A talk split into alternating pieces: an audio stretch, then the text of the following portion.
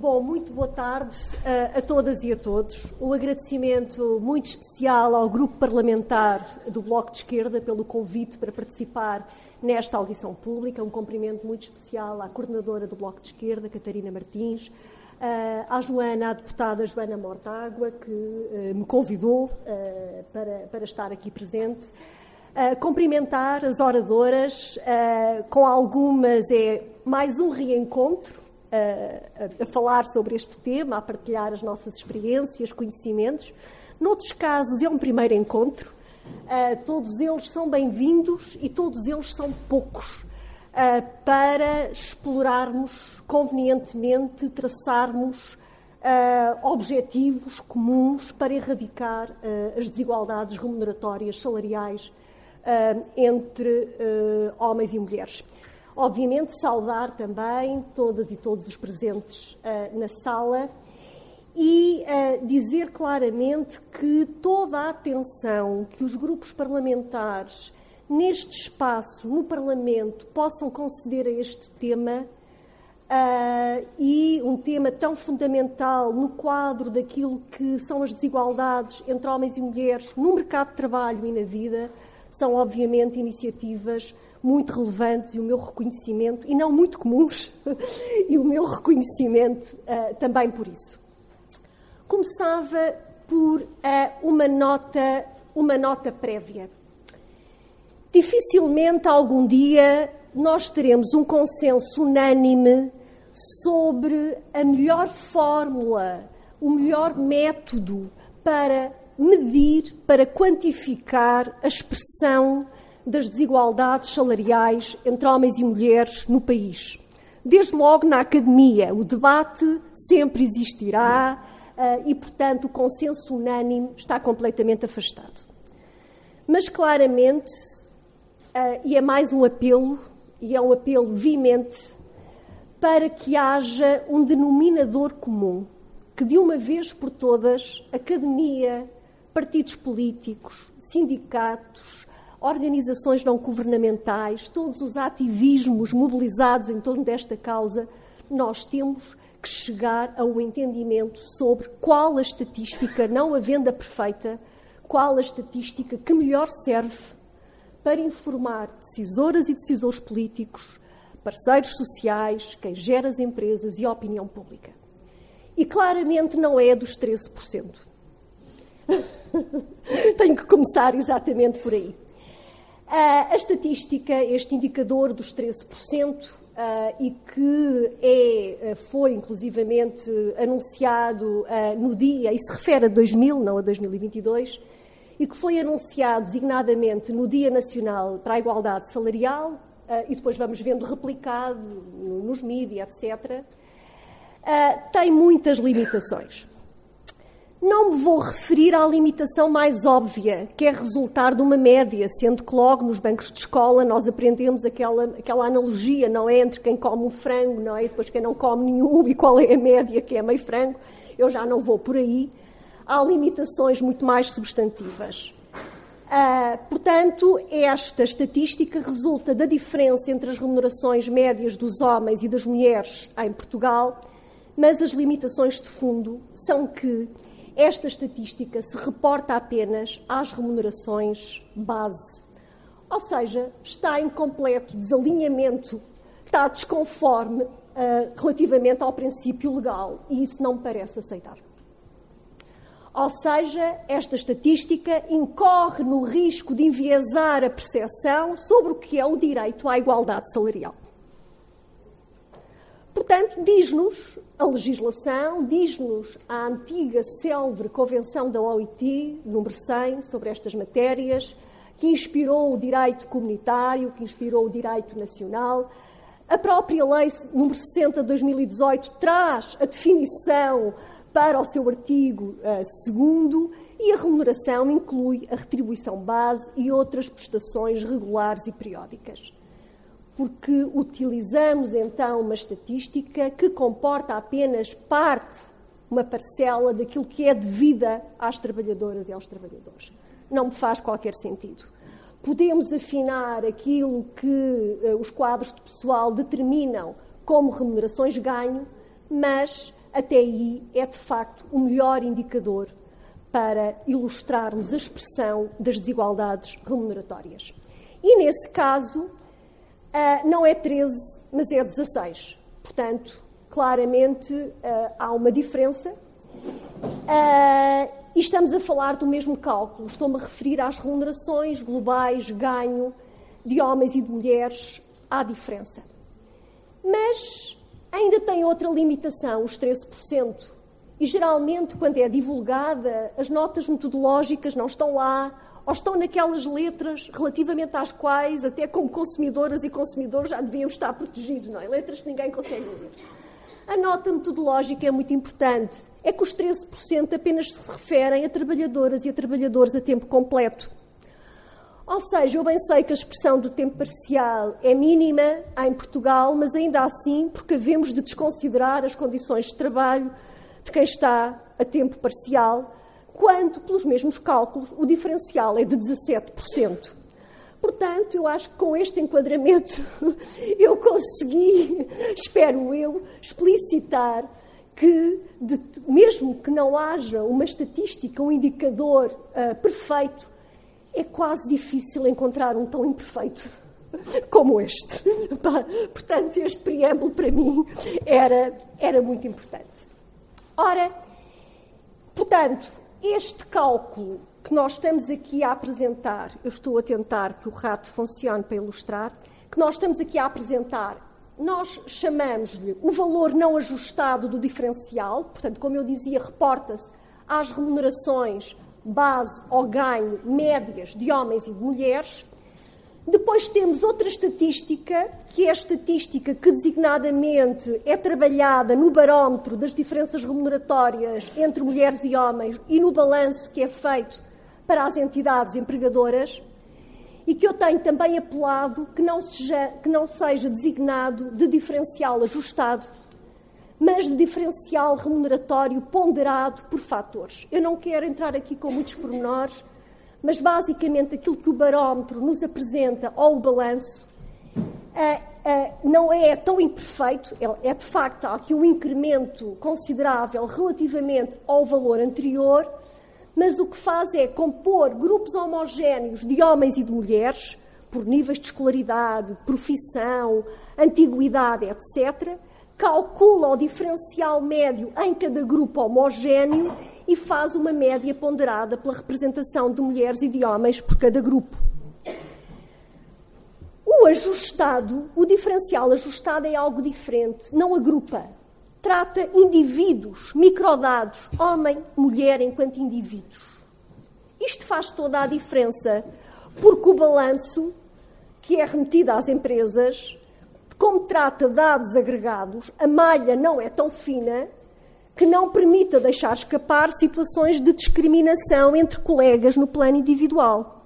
Certo? Portanto, trabalhar microdados é bastante importante e nós trabalhamos através de uma regressão simples e eu queria dizer isto. Quando nós ajustamos, o que é que isto quer dizer? Nós controlamos, com a mesma base de dados, que são os quadros de pessoal, nós controlamos três variáveis: idade, escolaridade e antiguidade. O que é que isso quer dizer? Nós estamos a expurgar o efeito de diferenças que mulheres e homens possam ter nestes atributos e que possam justificar o diferencial. E o que é que nós sabemos? É que nós, quando controlamos as diferenças, o diferencial é sempre superior, à exceção do tempo parcial. Isto é muito importante. Portanto, quando nós mobilizamos estas variáveis e comparamos mulheres e homens exatamente com estes atributos, o diferencial é superior do que quando não, não, temos, não controlamos estes, estes fatores. Posso dizer que em 2020 isto era assim. O cálculo simples era 16, ajustado era 19. Escusado será dizer que esta é a estatística que eu defendo. Não conheço outra mais perfeita que os 19% até à data. Portanto, para mim, o diferencial é de 19%, é o diferencial ajustado. Ainda fizemos outra coisa, que foi utilizar um método de composição. O que é que faz o método de composição? Procura perceber no diferencial qual é a parte que nós conseguimos explicar e aquela que não conseguimos explicar. E que variáveis é que nós mobilizamos para explicar? Muitas mais. Aquelas referentes aos indivíduos, mulheres e homens, idade, nível de escolaridade, antiguidade, aquelas que têm a ver com o emprego em si, o contrato, o regime de duração de trabalho, a sua profissão, que também têm a ver com a empresa, a sua atividade económica, dimensão, região.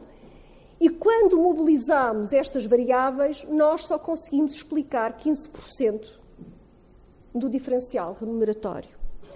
Só uma observação relativamente à nota prévia. Nós não queremos dizer que 85% não são explicados por fatores objetivos. Nós queremos dizer que, através destas variáveis, nós só conseguimos explicar 15%. Não, não podendo fazer o raciocínio linear que temos 85% de discriminação, que é isto que sugere, é evidentemente um alerta claramente que nos remete para a necessidade de conseguirmos efetivar, desde logo, o princípio de transparência remuneratória e de o operacionalizar convenientemente. E o que é que nos diz também este modelo de decomposição? Diz-nos que o que mais explica, hão de reparar, é a atividade económica, a profissão e o nível de qualificação. O que quer dizer que, se o emprego das mulheres e dos homens se distribuísse de modo igual por setores de atividade, por, por profissões e por nível de qualificação, o diferencial diminuiria em 42%. Portanto, claramente, Catarina Martins falava do teto de vidro, temos aqui os tetos de vidro e as paredes de vidro, temos aqui o teto de vidro, claramente, da segregação sexual vertical, e temos aqui os tetos de vidro, não é? A segregação entre setores de atividade, entre profissões, e sabemos que, por razões que têm a ver com os estereótipos e a discriminação estrutural em função do género, que as mulheres estão nos setores de atividade e nas profissões onde o seu trabalho, as suas funções são subvalorizadas. Portanto, na base temos os estereótipos, desde logo uh, os próprios enviesamentos que estão presentes quando uh, os postos de trabalho são uh, avaliados, não é? De ser tão importantíssimos. Portanto, os estereótipos, claramente, depois, como nós sabemos, estão tão cristalizados que, apesar de todas as mudanças, aos homens continua a ser associado esta, associado esta representação de que são os principais provedores do sustento, as mulheres responsáveis pelo, pelo cuidado, com todas as, as assimetrias que conhecemos também neste, neste plano, sendo que também sabemos o quanto afeta, em algumas circunstâncias, os prémios de produtividade ou de assiduidade esta assimetria no cuidado ou, em alguns casos, também com, com alguma base discriminatória, por exemplo, quando os direitos de parentalidade, designadamente, não, não são considerados como tempo efetivo de trabalho, o que também, por vezes, acontece. Portanto, gostaria também de dizer que outra causa tem exatamente a ver com também a precariedade. Obviamente que sabendo que as mulheres Uh, estão mais vulneráveis à precariedade uh, e, portanto, vulneráveis do, logo do ponto de vista objetivo, é isso que as estatísticas nos indicam, e, portanto, esta maior vulnerabilidade também se traduz numa, numa menor margem de negociação daquilo que são as suas condições de trabalho, e por isso é que a lei e os instrumentos de regulamentação coletiva são tão importantes para que este equilíbrio de poder se faça nas relações de trabalho. Portanto, é realmente muito importante que a, a, avaliação das funções não reflita enviesamentos de género.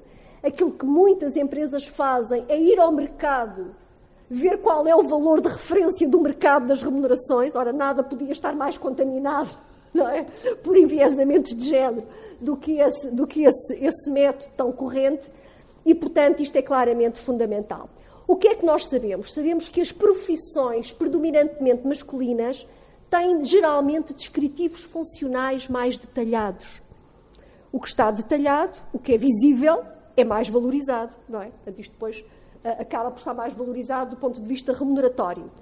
Ao mesmo tempo que sabemos que a saúde ocupacional só muito recentemente é que se interessou pelas profissões tipicamente femininas o que quer dizer que há riscos de toxicidade e de perigosidade em setores muito feminizados, desde logo na estética, não é? Uh, onde esses riscos não são, uh, muitas vezes, considerados nos subsídios inerentes e por aí fora.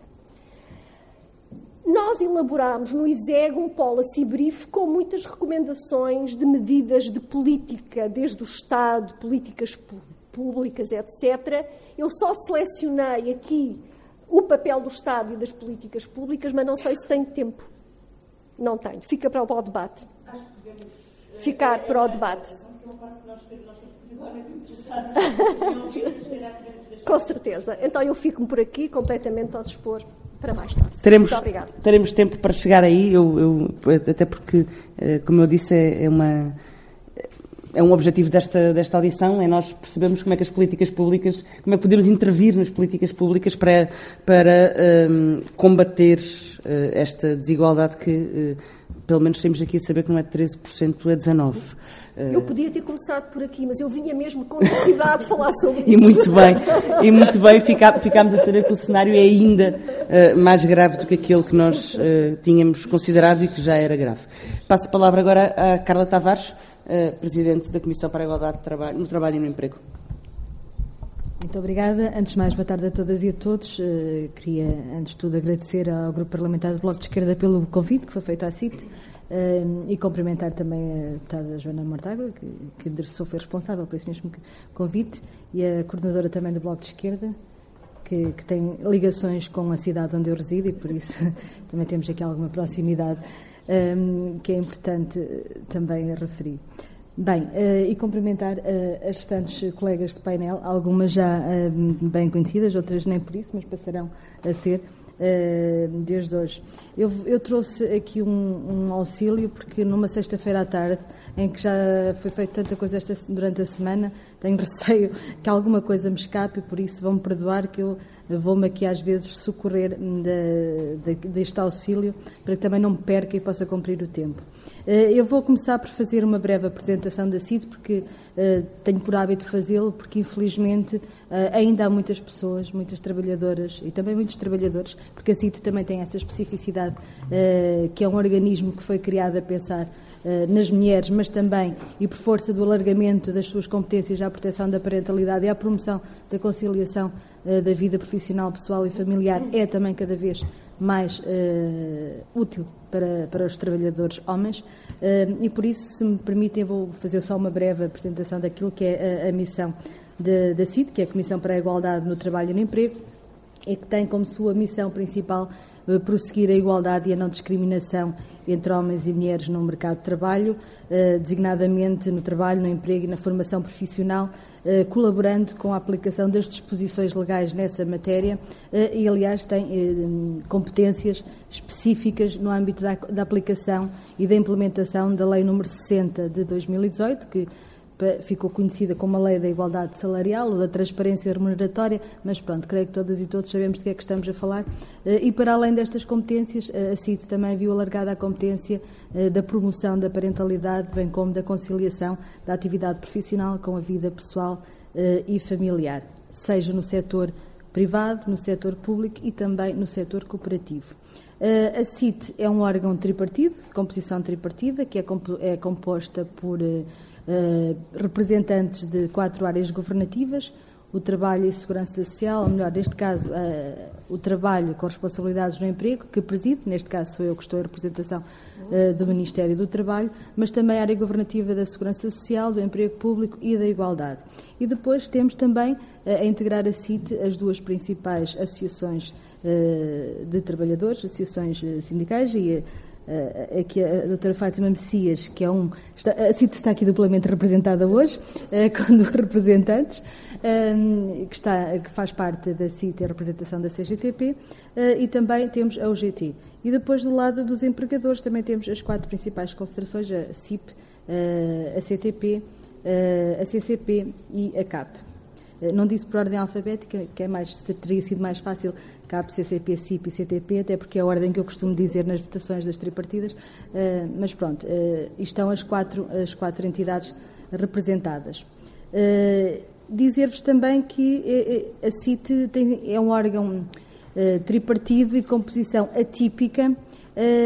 eu faço sempre questão de o referir que a nível, uh, sobretudo europeu, uh, não poderei dizer internacional porque não tenho tido experiência nessa, nessa área, mas a nível europeu uh, e os organismos europeus em que a CID está representada, nomeadamente a Equinet e também a EPIC, a FRA, é sempre referenciada como um exemplo e como um caso, quase um caso de estudo. E eu ainda em novembro último estive em Bruxelas numa reunião da Equinet e achei curioso porque fica sempre toda a gente muito interessada e muito curiosa como é que um organismo que é público consegue funcionar eh, congregando de forma relativamente harmoniosa estas três componentes eh, da sociedade. Uh, e é, é, engraçado porque acabo sempre de ter ali algum bocadinho para explicar, e aliás, ainda agora recentemente, por causa de uma reunião que tivemos com umas senhoras do Canadá, também queriam reunir connosco, porque numa reunião breve que tivemos perceberam essa realidade e quiseram saber mais um pouco. Uh, mas pronto, isto só para fazer aquilo que é uh, o enquadramento da CIT e do papel também que desempenha e de representatividade daquilo que é a nossa sociedade. A CIT foi criada em 1979 uh, o que também normalmente é um dado que gera alguma surpresa, uh, porque de facto a, a tem 43 anos, foi criada por mão de alguém uh, que teve e tem uma grande responsabilidade naquilo que são que é a origem das políticas de igualdade em Portugal, a engenheira Maria Lourdes Pintasil, na altura Ministra dos Assuntos Sociais, e posteriormente Primeira-Ministra e até hoje a única mulher que no nosso país exerceu as funções de Primeira-Ministra eh, e por isso, eh, eh, na altura, achou por bem e em boa hora criar este organismo e creio eu que o que fez também porque Portugal já na altura apresentava uma característica que se manteve até hoje, que tem a ver com o facto de ter uma elevada participação de mulheres no mercado de trabalho. E, na verdade, Portugal é, desde essa altura, pelo menos, e continua, um dos países com maior taxa de participação de mulheres no mercado de trabalho, eh, sendo que, de acordo com os dados do Eurostat para 2021, essa taxa era de 73,1%, quando a média europeia é de 67,7%. Ou seja, por aqui conseguimos perceber que, de facto, esta é uma realidade e, realmente as mulheres estão em força uh, no mercado de trabalho em Portugal. Aliás, uh, e citando um estudo recentemente publicado pela Organização Internacional do Trabalho, uh, esta forte participação das mulheres no mercado de trabalho é, aliás, uma característica distintiva de Portugal no contexto europeu, que se reflete não só uh, na taxa de emprego feminino, mas também no número de horas trabalhadas, ou ainda no número de mulheres que trabalham e têm filhos pequenos. Este é outro dado curioso porque houve um, um estudo que aqui há uns anos foi levado a cabo uh, que foi promovido pelo SESIS, que, que, funciona, aliás, que a professora Sara uh, Falcão Casaco também conhece muito bem, que foi o Inquérito Nacional aos Usos do Tempo, e neste Inquérito Nacional, um dos dados que resultou, para além de um outro que eu irei referir mais à frente, é que as mulheres, uh, no conjunto das horas trabalhadas, de trabalho pago e não pago, trabalham mais que os homens. e para além disso, também ficou demonstrado, e esse dado também consta eh, das estatísticas é que, contrariamente àquilo que acontece noutros países da Europa, eh, o facto das mulheres terem filhos faz com que aumente a sua, a sua empregabilidade. Ou seja, eh, de facto, as mulheres que têm filhos são aquelas que estão mais presentes no mercado de trabalho. E também não deixa, é um facto distintivo da nossa realidade. É, é certo que esta, esta realidade e esta origem da participação feminina no mercado de trabalho e desta participação tão forte tem na sua origem motivos históricos, sociais e económicos, sobretudo a, a política de salários eh, baixos que ao longo dos anos sempre se foi praticando no nosso país. Isso, e daí decorre a necessidade de, no mesmo agregado, uh, homens e mulheres, que muitas das vezes marido e mulher, ou nem tem que ser, terem que trabalhar fora de casa para poderem ter melhores condições de vida para a sua família. Ora, esta forte presença das mulheres no mercado de trabalho acabou, acabou certamente por acelerar eh, e de ser determinante também para a promoção e consolidação das políticas de igualdade em Portugal. No entanto, as mulheres continuam a ser discriminadas, aliás, é por isso que aqui estamos também esta tarde, quer no acesso eh, ao emprego, quer na progressão eh, da sua carreira. E também, não é por acaso, embora mais à frente possamos falar sobre isso, que hoje em dia as mulheres continuam a ter uma maior representatividade naquilo que é o número total dos vínculos precários. 53% dos vínculos precários são mulheres e esse também é, é um dado que reflete muito esta nossa realidade. Continuamos assim a verificar que, não obstante as mulheres possuírem hoje mais elevadas qualificações, já há pouco a deputada Catarina Martins também referiu essa realidade. Não obstante as mulheres possuírem mais elevadas qualificações do que os homens, elas continuam, no entanto, a estar subrepresentadas entre os profissionais qualificados, a designação que é dada, sobretudo ao nível dos quadros de pessoal, uh, nos, nos, profissionais qualificados e também nos quadros superiores, enquanto que estão sobre-representadas naquilo que são os quadros médios e os profissionais semi-qualificados. Ou seja, apesar de hoje as mulheres possuírem níveis de escolaridade mais elevados, estão em maioria nas universidades, estão em maioria também no ensino secundário, a taxa de feminização continua a não ter correspondência com níveis mais elevados de qualificação profissional. Além disto, persiste a necessidade de combater as desigualdades salariais entre mulheres e homens, ainda tão evidentes, sobretudo precisamente naquilo que são as profissões mais qualificadas, também como há pouco já referimos, ou seja, não é por acaso, nós não inventamos estas coisas, elas existem mesmo. Uh, que se agravam, uh, como aliás se tem verificado, porque quanto mais uh, qualificada é a profissão, é de facto mais, elevado o gap salarial. o Gender Pay Gap em Portugal no ano 2020, ou a diferença salarial, uh, fixou-se uh, na casa dos 13,3%. Eu agora vou sorrir para a professora Sara, para o salário base e nos 16,1% para o, para o ganho.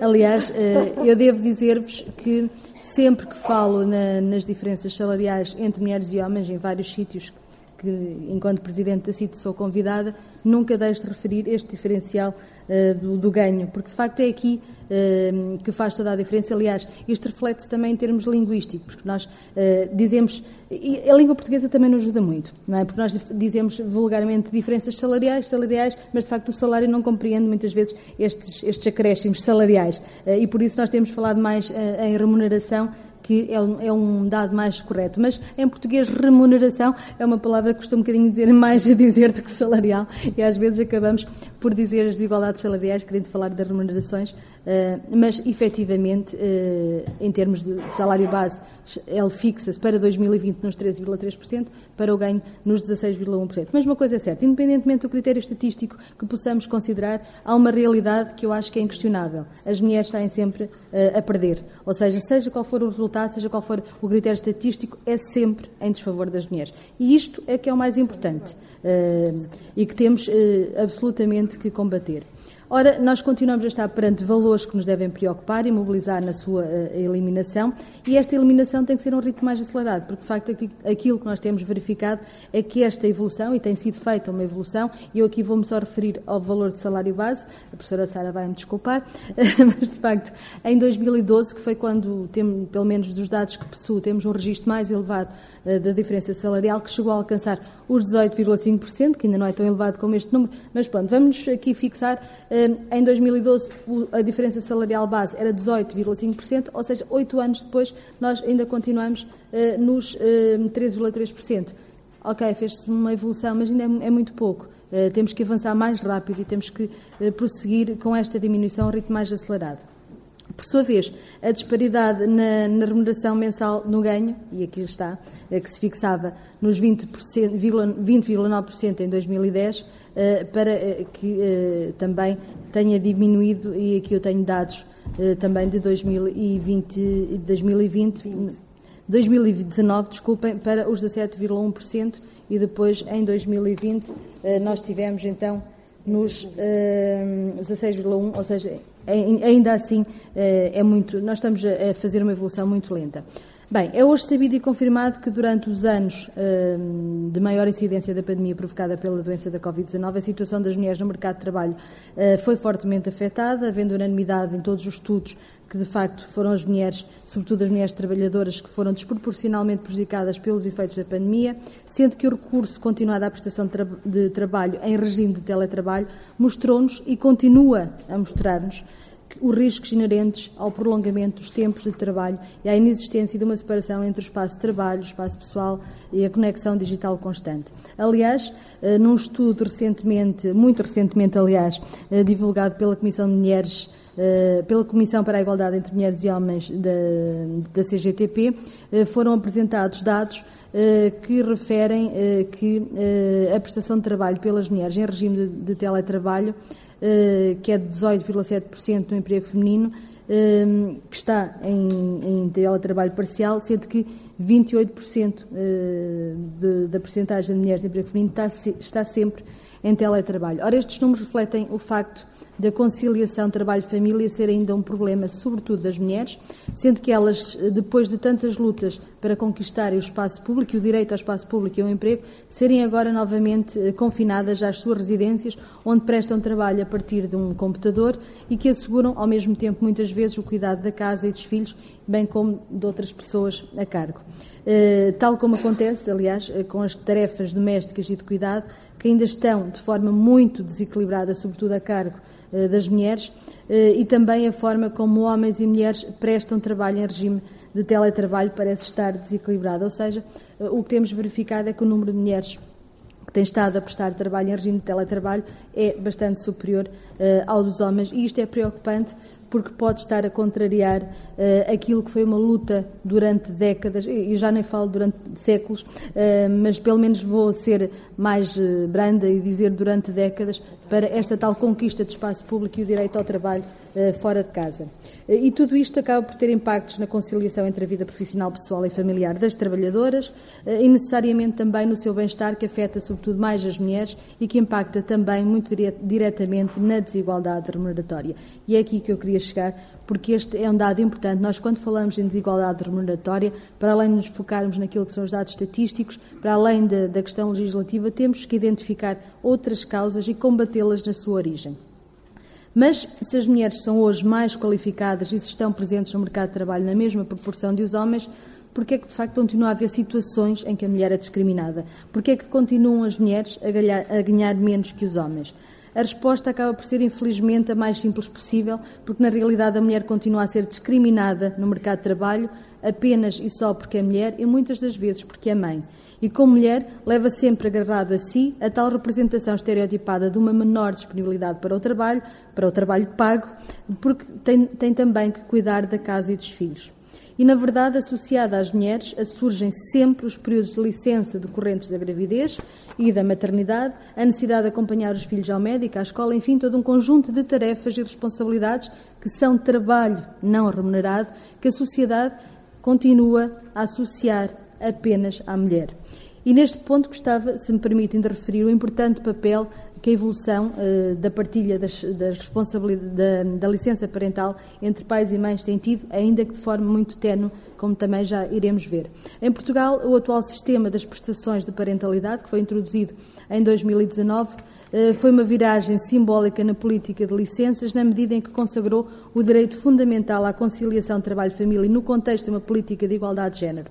O reforço do direito dos pais e o incentivo aos pais para partilharem a licença parental inicial, e eu aqui quando falo pais, falo mesmo só dos pais, são medidas destinadas a promover a igualdade entre homens e mulheres na conciliação entre a vida profissional e familiar.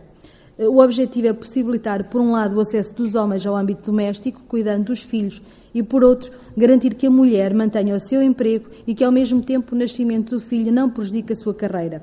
Além disso, ao conceder um bónus de um mês pais, para, para, os pais que partilham a, a, licença, as novas medidas também promoveram o bem-estar do bebê, permitindo-lhe eh, ficar mais tempo ao cuidado de ambos os pais. E isto eh, é algo que também tem que ser valorizado e que tem tido um papel importante eh, e desde logo porque esta realidade, enquanto se insistir, enquanto for eh, dominante esta ideia de que as mulheres é que ficam em casa quando as crianças nascem e que só as mulheres é que ficam em casa quando as crianças nascem, faz com que continue a persistir esta uh, discriminação uh, em relação às mulheres, sobretudo às mulheres que são mães. Na verdade, esta dupla natureza dos papéis masculinos e femininos na sociedade portuguesa continua ligada à persistente desigualdade de género no mercado de trabalho e na vida familiar, bem como ao facto de as mulheres estarem no centro da questão do equilíbrio entre o trabalho e família e não também os homens. Em 2009, o ano em que foi publicada a alteração legislativa de que vos falava, apenas 10,1% dos pais partilharam a licença de parentalidade com a mãe. No ano seguinte, 2010, já com a nova lei em vigor, este número duplicou para os 22,9%, tendo-se fixado nos 47,5% em 2021, o que na realidade nem metade é. Eh, porque se nós verificarmos, e parece-nos já a partir de quando olhamos para estes dados, que é fantástico, porque conseguimos quadruplicar o número de pais que partilham a licença uh, parental com as mães, na realidade nem metade da totalidade dos pais que foram pais uh, o fazem. e isto ainda é muito pouco e ainda é preocupante. Ora, este desequilíbrio entre mulheres e homens no que toca ao tempo que umas e outros gastam com tarefas domésticas e de cuidado acaba por ter fortes implicações naquilo que elas e eles ganham ao fim do mês. Precisamente porque as mulheres gastam mais tempo que os homens na realização do trabalho não remunerado, subtraindo esse tempo ao que podiam despender na realização de tarefas de trabalho pago, que aliás é o que os homens estão a fazer. É certo que atualmente assistimos a um maior equilíbrio de repartição das tarefas domésticas e de cuidado entre mulheres e homens, é verdade. No entanto, continua a verificar-se que as mulheres gastam, em média, por cada dia útil, mais cerca de 1 hora e 45 minutos na realização destas tarefas domésticas e de cuidado, ou seja, trabalho não pago retirado ao tempo que podia estar a ser usado para o trabalho pago. Ou seja, quando olhamos para os dados da desigualdade salarial, este diferencial da componente variável do salário, o tal ganho que a professora Sara Falcão Casaca há pouco se referia, é necessariamente agravado. Aliás, apenas 19% dos homens assumem fazer pelo menos uma hora de trabalho doméstico por dia, contra 78% das mulheres. Na verdade, o equilíbrio do tempo despendido por mulheres e homens no trabalho não pago e nas tarefas domésticas e de cuidado, diminuindo assim a sobrecarga que incide sobre as mulheres, bem como a gestão equilibrada do tempo de uma forma geral, é fundamental para uma melhor conciliação entre a vida profissional, pessoal e familiar, o que terá sempre impacto nas persistentes desigualdades entre mulheres e homens no mercado de trabalho. Em suma, o mercado de trabalho continua a ser hostil para as mulheres, sobretudo para as mulheres com filhos, e há que criar mecanismos e aperfeiçoar os já existentes para que as desigualdades que persistem possam ser finalmente eliminadas. E foi neste quadro também que foi apresentado em 2018, aliás, eu na altura estava nesta casa e é sempre, à qual é sempre um gosto uh, voltar e, e, tive a felicidade e o privilégio de poder uh, aprovar e contribuir para a aprovação desta lei, a Lei 60 de 2018, 21 de agosto, que aprova medidas de promoção da igualdade remuneratória entre homens e mulheres por trabalho igual e de valor igual. No âmbito desta lei, compete à CIT a emissão de parecer sobre a existência de discriminação remuneratória em razão do sexo por trabalho igual ou de igual valor, sempre que tal possa ser requerido pela pessoa trabalhadora ou por representante sindical. Foi assim reconhecido e atribuído aos sindicatos um papel muito importante e proativo na execução desta lei. Papel que, aliás, estamos a aguardar que venha ainda reforçado com a aprovação que ainda não existiu da Diretiva Europeia da, da Transparência Remuneratória, que anda, pelo menos eu estou desde finais de, de janeiro na expectativa que ela possa ser aprovada. Esperemos que seja para breve. Foi assim reconhecido e atribuído aos sindicatos este importante papel, que agora se espera ver reforçado. Este requerimento, que pode ser apresentado por trabalhadoras ou trabalhadores ou também por representantes sindicatos, deve ser feito por escrito, eh, devendo fundamentar-se a alegação da discriminação remuneratória, indicando o trabalhador ou a trabalhadora eh, do outro sexo em que, em relação ao qual ou aos quais o requerente ou a requerente se consideram discriminados.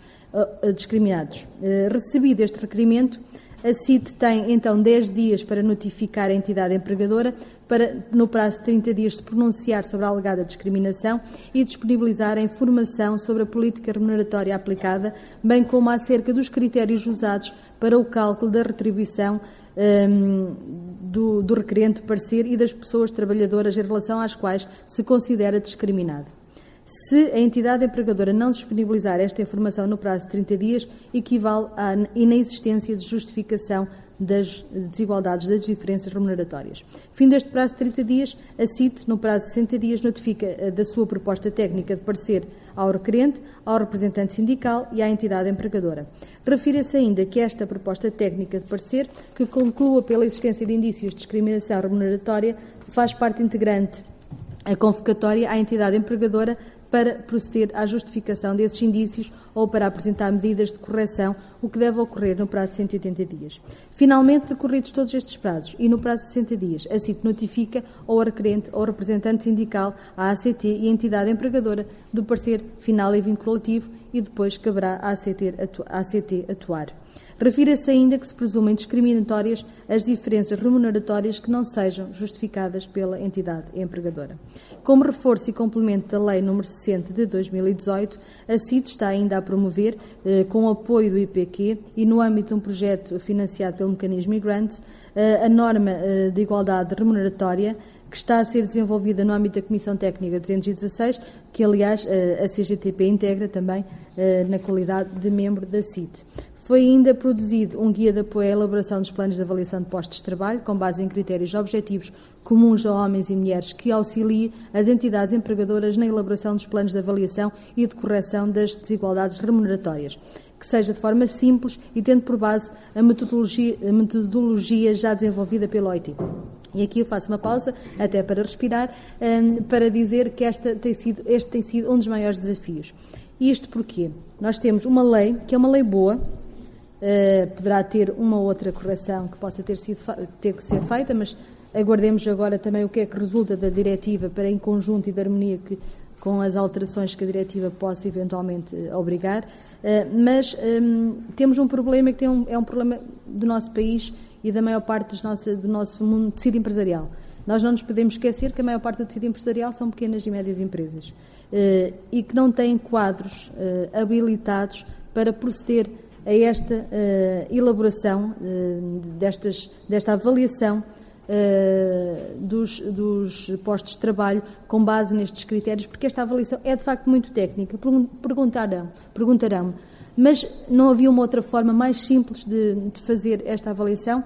de facto, daquilo que nós temos encontrado, esta é a melhor metodologia. Foi uma metodologia que foi desenvolvida pela OIT, que está publicada numa publicação de 2011. Um, e de facto esta tem-se demonstrado ser mais adequada. Qual é o papel da CITA aqui? É isso que nós temos procurado fazer. Primeiro, desenvolvemos este guia, que é uma, uma versão mais simplificada do, do, guia da OIT, e estamos também em processo de elaboração uh, de uma ferramenta digital, ou seja, que o objetivo será permitir às empresas preencher uh, todos os, os, passos que constam do guia de uma forma praticamente automática. Uh, em suma, para eliminar as diferenças remuneratórias entre mulheres e homens, há ainda um longo caminho a percorrer, sendo certo uh, que só conseguimos alcançar a meta de forma mais célere e eficaz se contarmos com o empenho e a colaboração de todos os intervenientes, os organismos públicos e as entidades empregadoras e sindicatos. Só com o combate às diversas causas na origem das desigualdades salariais, como são a segregação profissional, dificuldade, as dificuldades da conciliação entre a vida profissional, pessoal e familiar, uh, o acesso e a promoção do acesso a lugares de direção e de gestão, bem como o esforço e empenho de todas e todos, será possível alcançar bons resultados e o fim da efetiva, desejada e tão necessária igualdade remuneratória entre mulheres e homens. Muito obrigada pela vossa atenção. Obrigada. Eu tenho imensos comentários, mas vou controlar-me para não, não, não deixar que uh, o, o, tempo que nós temos previsto uh, descampe logo por minha causa. E passo já a palavra à Fátima Messias, da CGTP. Obrigada também. Tenho a vida facilitada porque muito já foi dito e subscrevemos no essencial o que já foi dito. Uh, agradecer ao Grupo Parlamentar do Bloco de Esquerda e às suas representantes aqui no, presentes no, no, neste debate. Uh, e é um prazer estar aqui convosco a debater esta, esta temática tão atual como oportuna. E, e, de facto este é um momento, uh, e este estudo que a CGTP relançou por ocasião da Semana da Igualdade, começamos na sexta-feira, na, na segunda-feira, também captou muito interesse da parte da comunicação social, o que quer dizer que há aqui uma área que devemos aproveitar para aprofundar estas, estes olhares e estas temáticas. Uh, uh, também uh, cumprimentar quem está aqui comigo na mesa. Estamos aqui mais representantes sindicais na sala. Eu iria só colocar, porque muito já foi dito, sete questões muito sintéticas. Em relação ao papel dos sindicatos. Ora bem, uma questão que nós temos logo à partida nos sindicatos da CGTP é saber identificar e reconhecer as discriminações. Começa aqui porque mesmo muitos trabalhadores e trabalhadoras consideram no seu local de trabalho que não há discriminação, porque, eh, pronto, toda a gente recebe, não há tabelas para homens e para mulheres, portanto não há discriminação, ponto. E começa logo aí. E ela muitas vezes está lá, convivemos com ela, vivemos com ela, anos a fio, e não, não damos por isso. Portanto, o primeiro desafio para os sindicatos é este, é identificar e reconhecer as desigualdades remuneratórias e cada vez mais, de facto, remuneratórias, porque cada vez mais, mesmo as micro, pequenas e médias empresas, eh, se servem de atribuição de remunerações variáveis para além do salário base. Portanto, este é um, primeiro desafio que temos. Um segundo é precisamos do instrumento para nós é essencial para combater e eliminar as desigualdades e as discriminações, e o instrumento é a negociação e a contratação coletiva. Porque conhecer, identificar e depois não ter um instrumento para ultrapassar, ficamos a constatar. Ora bem, e aqui temos um problema: é que nós temos uma contratação coletiva no privado e uma negociação coletiva no público bloqueadas. Daí termos esta realidade em que a maioria de, das, das, das pessoas que recebem o salário mínimo nacional são mulheres em muitas profissões que têm a contratação coletiva bloqueada. Veja-se os grandes setores. Falamos das grandes uh, associações patronais, grandes setores, um, e, e, bom, enfim, para não falar da administração pública. É? Que estamos cada vez mais, as tabelas salariais, por não serem atualizadas por esta via, cada vez estão a aproximar-se mais do salário mínimo nacional, que tem evoluído e bem, ainda devia ser mais, mas que depois não é acompanhado por causa deste problema. Portanto, falta-nos aqui um instrumento para combater as discriminações salariais. Um instrumento de livre acesso dos sindicatos e não com esta caducidade que serve de arma de pressão, como sabemos, das confederações. Partimos para uma negociação, os sindicatos à partida fragilizados. Ou aceitam, ou então a gente utiliza o mecanismo da caducidade. Isto é muito complicado, porque depois é aceitar hum, organização do tempo de trabalho, que em geral penaliza as mulheres, é aceitar uh, atualizações salariais mínimas, é aceitar alteração das categorias e carreiras profissionais que não valorizam qualificações que é um bocado uma só profissão, um só, uma só qualificação para todo o tipo de trabalho, etc. Portanto, este instrumento falta-nos. Portanto, esta legislação do trabalho com a norma da caducidade e sem o tratamento mais favorável dificulta esta luta e esta batalha. Uma terceira questão. Conhecer a realidade, nós conhecemos-la onde estamos, onde não estamos, naturalmente não conhecemos tão bem, e então, um dos, um dos, eh, um dos instrumentos também para a conhecer é, são os relatórios únicos ou os mapas de pessoal. Ora bem, e aqui temos outro problema. Uh, de antes, há muitos anos, né, uh, nas empresas, pelo menos privadas, uh, quando havia quadros de pessoal e balanços sociais, uh, fixava-se nos placares e não era, não era tabu para ninguém saber os salários de todos. Hoje o salário é individualizado.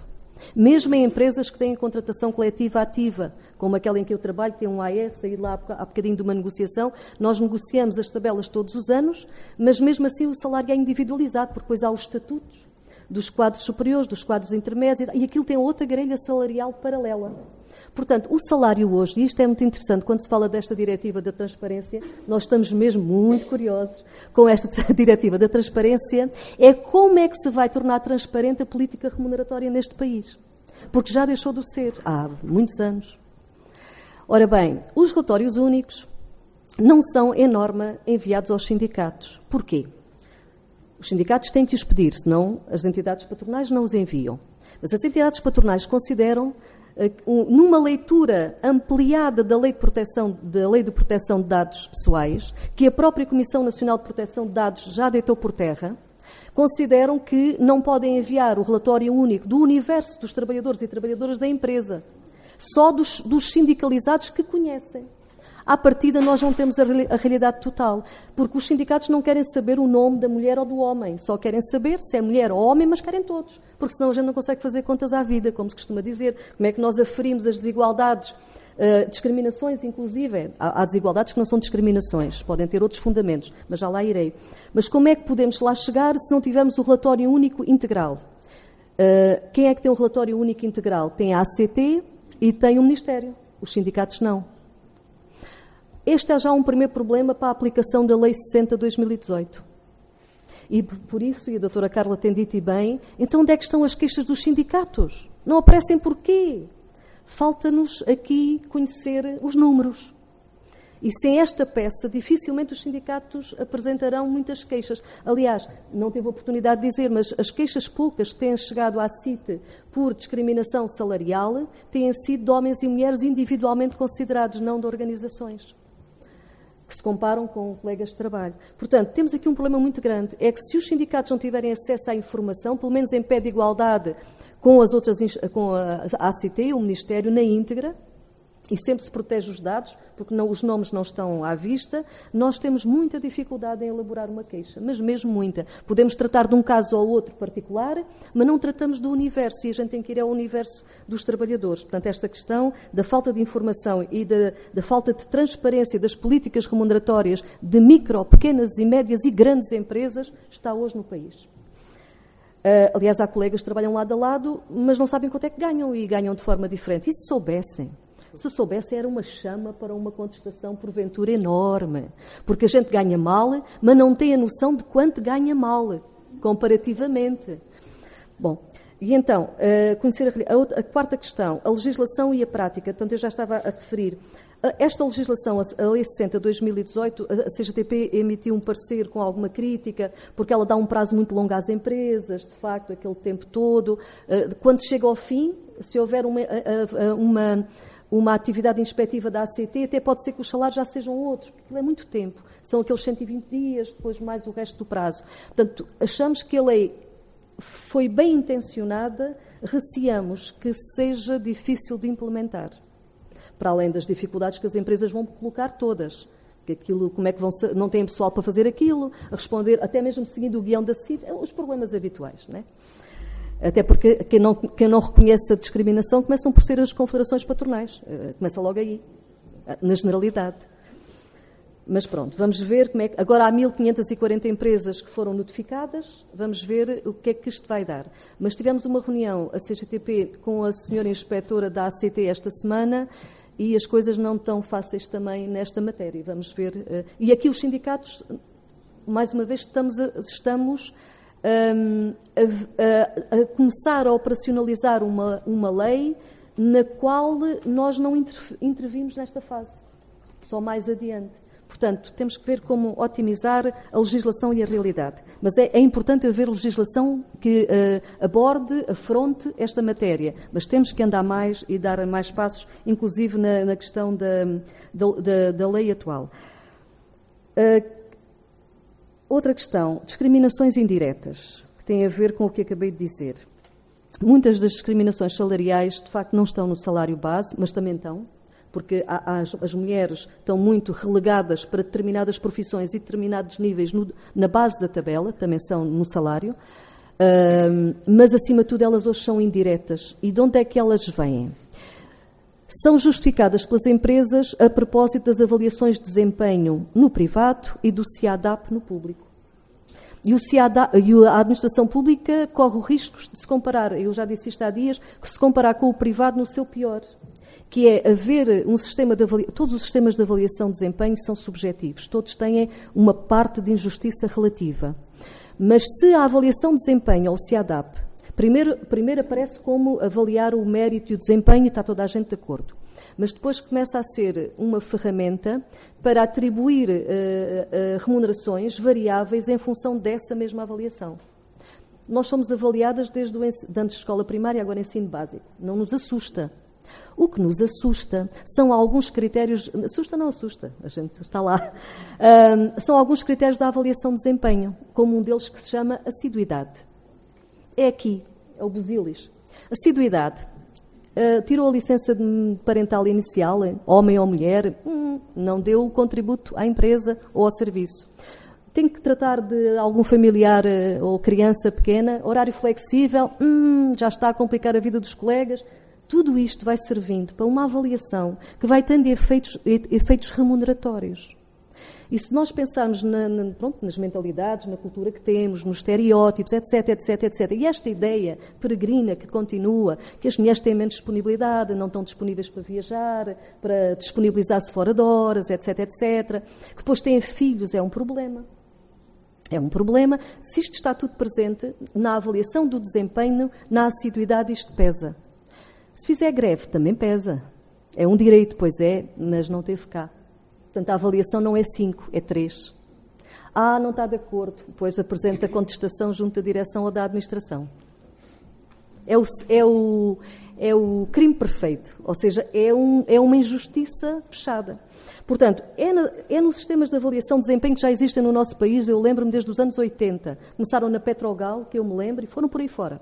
Portanto, sempre se percebeu que as avaliações de desempenho criavam um sistema remuneratório paralelo mais cedo ou mais tarde, paralelo. E aqui a ACT não intervém. Porquê? Não tem a ver com o Código do Trabalho, não tem a ver com o IRCT aplicável, tem a ver com práticas de gestão. Aí é mais complicado. E já não falo da inspeção na administração pública, do, da, da Inspeção Geral de Finanças ou de outros ministérios. Portanto, nós estamos aqui, depois sentimos-nos, muitos trabalhadores sentem-se impotentes perante a injustiça e a discriminação. Passando adiante, outra questão importante que é o tipo de emprego. O tipo de emprego que está a ser criado, e os números provam, e já aqui foi dito, é maioritariamente precário, com vínculos precários. E a precariedade é, é antecâmara de desemprego e é onde se alojam as maiores uh, de possibilidades de discriminações diretas e indiretas. Já para não falar das imigrantes, das trabalhadoras, falando de mulheres e de homens, etc, etc. Portanto, nós aqui, o tipo de emprego que temos também tem uma influência direta com as desigualdades e as discriminações salariais. Daí que, em conclusão, o que é que eu diria? Estando de acordo, acho que temos que uh, tratar de forma articulada todas estas variáveis. O tipo de emprego que temos e o tipo de emprego que queremos vai, vai sempre aqui bater. Vai sempre aqui bater. Depois, ter em conta que nós estamos de facto com pobreza laboral, as mulheres são mais mal pagas, as mulheres têm mais baixas reformas, as mulheres são o maior número de pobres e as mulheres são o maior número de famílias monoparentais que depois agrava tudo aquilo que foi dito sobre a disponibilidade nas empresas. E, para além disso, serem as mais com vínculos precários, particularmente as mais jovens. Ah, no, também na precariedade, os, os, índices das mais jovens sobem para além dos 20%. Uh, a legislação do trabalho, com esta legislação, dificilmente. A legislação, não falo da Lei 60 de 2018, falo do Código do Trabalho, também temos aqui um, um obstáculo. Negociação e contratação coletiva, para trabalho digno, efetivamente digno, tem que haver negociação e contratação, não como ela existe hoje. Os estereótipos que persistem, as profissões mais de mulheres, esta, esta, este problema do teletrabalho está a remeter as mulheres para casa de onde elas saíram e que lá ficam. Portanto, isto pode ser bom, mas também pode ser uma faca de dois gumes, depende de como é que é encarado e tratado. E é fundamental, com estas variáveis todas, termos esta intervenção articulada, julgo eu, a partir de órgãos de soberania, dos partidos políticos, e por isso esta iniciativa do Bloco de Esquerda é de facto oportuna e é muito importante, das, das instituições, de, de, dos sindicatos e dos trabalhadores e das trabalhadoras em geral. Porque se eles e elas identificarem a discriminação, são os grandes autores de mudanças e de lutas. Mas às vezes ainda não estamos lá. Temos muito a trabalhar articuladamente. Obrigada.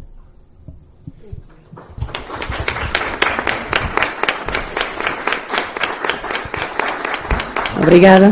E, e, não por acaso nós convidámos uh, para estarem aqui e para darem também a sua perspectiva uh, duas ativistas, uma de uma associação de precários e precárias, que é a Mafalda, a quem eu vou pedir que fale a seguir. A Anabela falará depois em representação da solidariedade imigrante, precisamente por esta evidência de que nesta cadeia de discriminação a precariedade é um fator de uh, desigualdade salarial e um fator de discriminação que afeta particularmente as mulheres e as mulheres migrantes, naturalmente, uh, são as que estão, se houver uma cadeia alimentar, são as que estão no, no fundo desta cadeia. Lá chegaremos, eu passo a palavra à Mafalda Brilhante. Obrigada.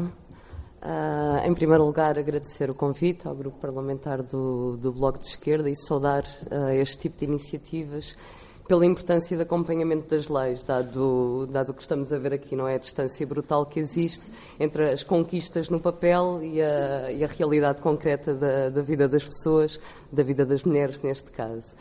Uh, ainda a Lei 60 de 2018 vai ser difícil não repetir argumentos, porque tudo o que foi dito é é isso, está, está, o cenário está, está em cima da mesa, mas queria começar por, eh, por também dizer que a necessidade de haver esta lei, de haver uma lei de, de, medidas de promoção da igualdade remuneratória, foi um primeiro reconhecimento também que este problema existia e que era gritante.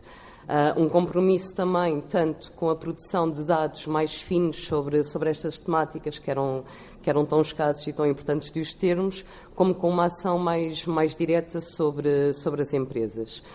Uh, indo às limitações, que acho que é para isso que, que também estamos aqui, começar também por esta ação mais direta sobre as empresas.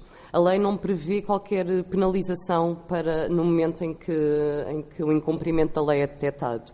Isto parece-nos que é um é uma forma a partida de, do efeito desta lei ser bastante reduzido. Vale mais esperar por, eh, por saber se o incumprimento é detectado ou não, para depois o cumprir, dado que a consequência de, desta, deste incumprimento é, é, haver um plano de avaliação e depois uma correção da, da, prática para o futuro.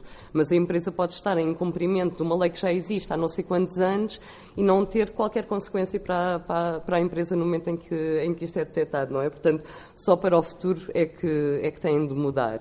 Isto, aliado ao facto da ACT, que tem, a, que tem a, a, o poder da fiscalização, toda a gente sabe ter recursos bastante escassos face ao, que, face ao que deveria ter, a sensação de impunidade acaba por ser maior do que o risco que, que as empresas atravessam em não, em não cumprirem a lei. Portanto, estas duas, estes dois fatores uh, juntos parece que fazem com que o efeito desta lei seja mesmo muito pouco, muito reduzido.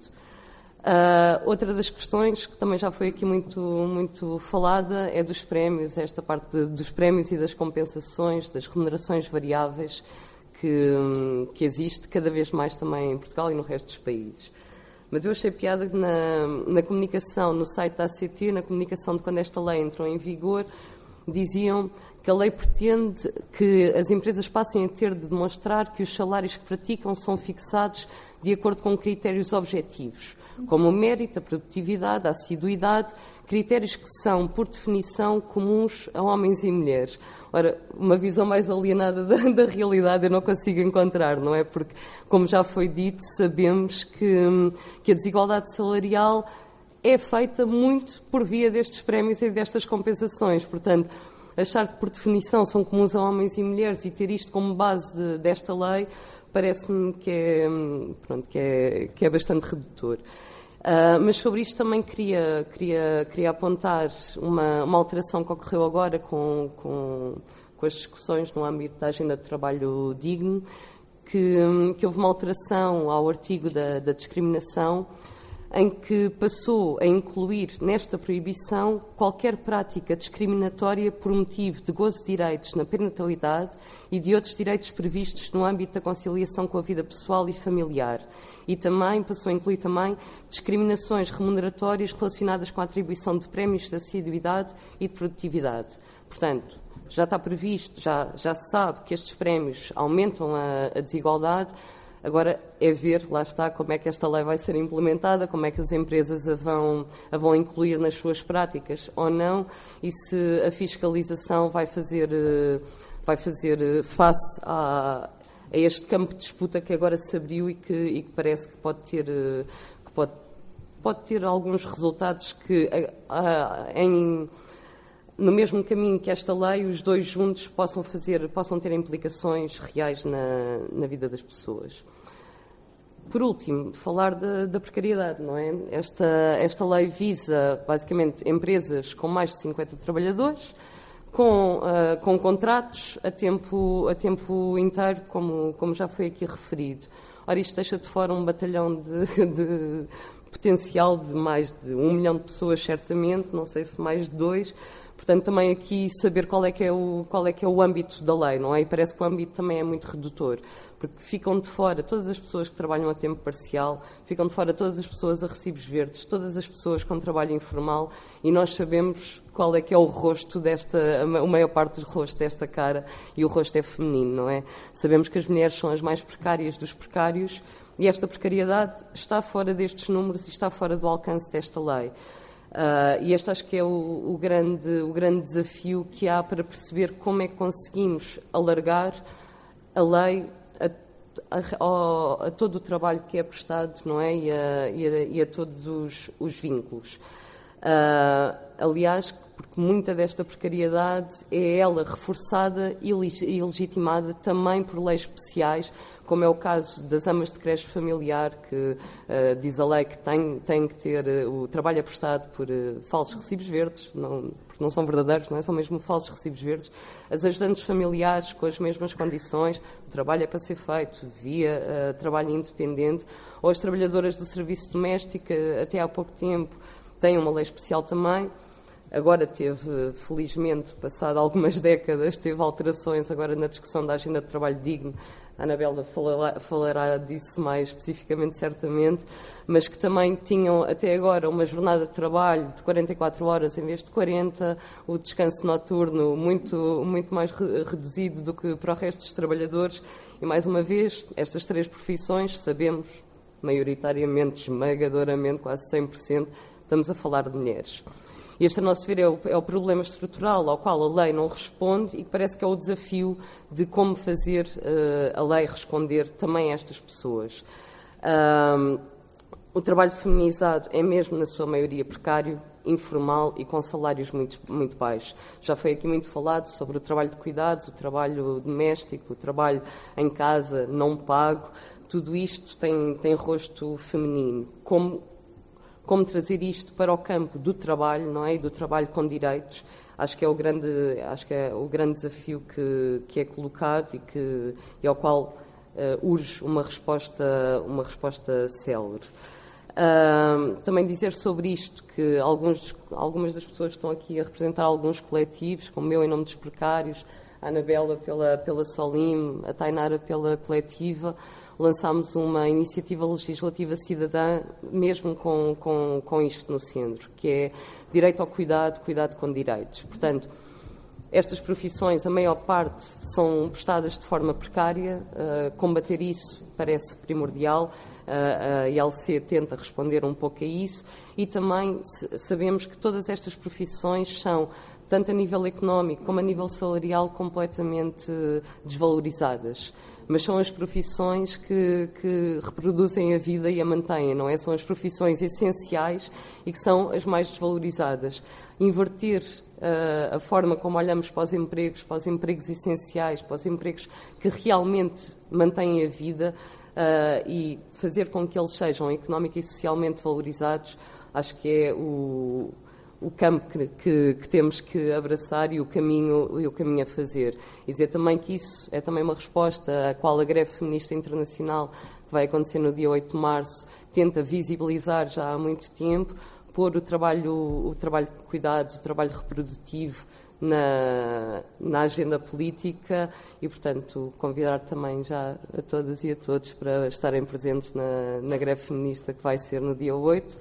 Em Lisboa será da Alameda ao Recio, Cá vos esperamos. Muito obrigada.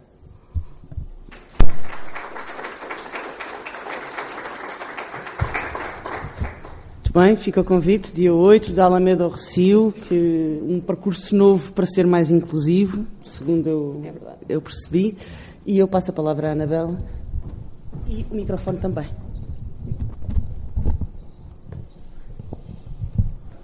Bom, vamos fazer a mesma coisa, agradecer o convite também vos pedir também, uh, aliás, fazer-vos um agradecimento também por ouvir.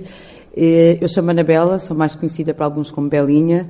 Uh, além de trabalhar na solidariedade imigrante, eu trabalho muito com o teatro do oprimido, por isso eu vejo, venho nesta expectativa que vocês, enquanto audiência, são espectatrizes e espectadores. Então, para o debate, lançar algumas questões aqui para o debate uh, e, e, depois acho que podemos conversar. Uh, eu sou, sou Anabela e estou aqui em representação da Solidariedade Imigrante. Faço parte dos nascidos em Portugal, uh, filha de ex-colonizados. A minha mãe, Sampaju, do meu pai, Badiu, portanto, Cabo Verde. Uh, nasci no que ainda alguns dizem que é um, um filme também, que era A Ilha da Cova da Moura, mas ele realmente tem um filme com esse nome. ainda no tempo em que não havia Alcatrão, não havia água uh, que saía da torneira e que a rede elétrica ainda estava-se a estabilizar. Uh, sou do tempo na cova em que as pessoas na minha rua tinham um, telefone, que era o da minha mãe, que era o 90 30 90, uh, que o chafariz era ao lado do Senhor Martim, que era onde eu ia pescar água, e que a mercearia do Sr. Ilídio era mais fácil do que ir eh, ao outro lado da buraca, porque era mais fácil carregar os sacos.